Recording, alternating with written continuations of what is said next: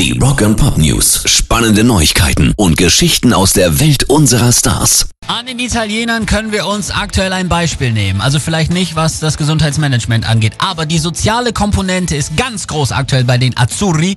Wie die von den Balkonen singen miteinander, sich Mut zu sprechen, versuchen positiv zu bleiben, ist absolut und ohne Frage nachahmenswert und die sind auch richtig kreativ dabei. Jetzt hat da nämlich einer für ein Internetvideo den Freddy aus dem Balkon ausgepackt.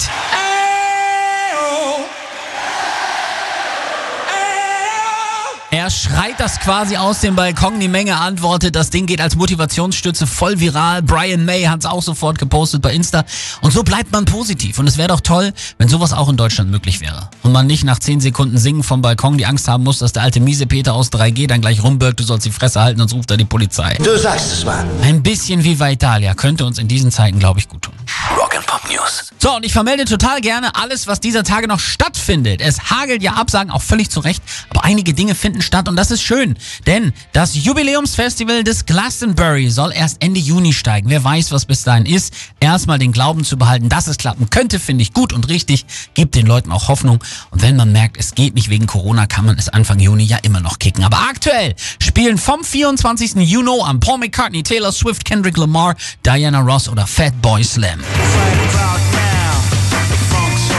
50 Jahre Glastonbury gibt uns allen Hoffnung und dafür ist man dankbar. Pairs Rock and Pop News.